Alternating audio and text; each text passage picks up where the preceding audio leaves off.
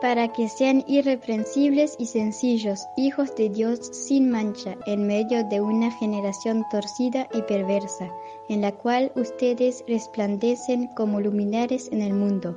Filipenses 2:15 Hola niños, ¿cómo están? Espero que estén muy contentos de comenzar una nueva semana.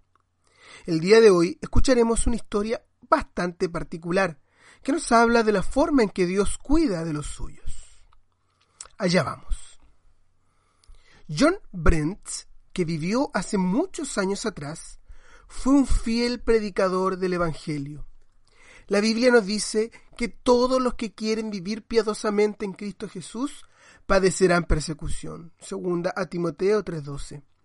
Y eso fue justamente lo que le sucedió a John. Su predicación molestó tanto al rey Carlos V que éste se propuso arrestarlo.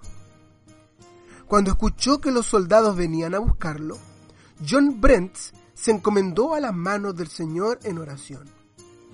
Luego tomó un pan y se escondió en un pajar. Un pajar es un lugar cubierto donde se guarda la paja que queda al separar el grano del cereal. Los soldados lo buscaron intensamente por uno, dos, cuatro, siete, diez, hasta catorce días. ¿Y el pan que había llevado consigo habría sido suficiente para que este hombre comiera todo ese tiempo? Oh niños, sabemos que Dios obra de maneras misteriosas, pero en este caso no fue el pan lo que lo alimentó.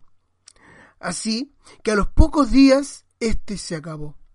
Sin embargo, el Señor le proveyó algo adicional para que comiera cada día.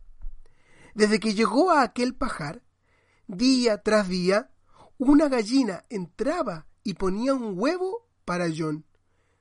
Lo más impresionante es que ni siquiera cacareaba. Al quinceavo día, la gallina ya no vino más. Y John escuchó a la gente murmurar en las calles diciendo, por fin se fueron los soldados. Entonces, él entendió que ya podía salir de su escondite. Él verdaderamente pudo decir, por cuanto yo estoy afligido y necesitado, el Señor me tiene en cuenta. Tú eres mi socorro y mi libertador. Salmo 40, versículo 17. Qué maravilloso es saber que toda la creación está en las manos de su Creador. Dios permitió que la gallina no cacareara. E incluso hizo que los perros de los egipcios no ladraran cuando los israelitas salían de Egipto. Pero a ninguno de los hijos de Israel, ni siquiera un perro le ladrará, ni a hombre ni animal, para que entendáis cómo el Señor hace distinción entre Egipto e Israel. Éxodo 11, versículo 7.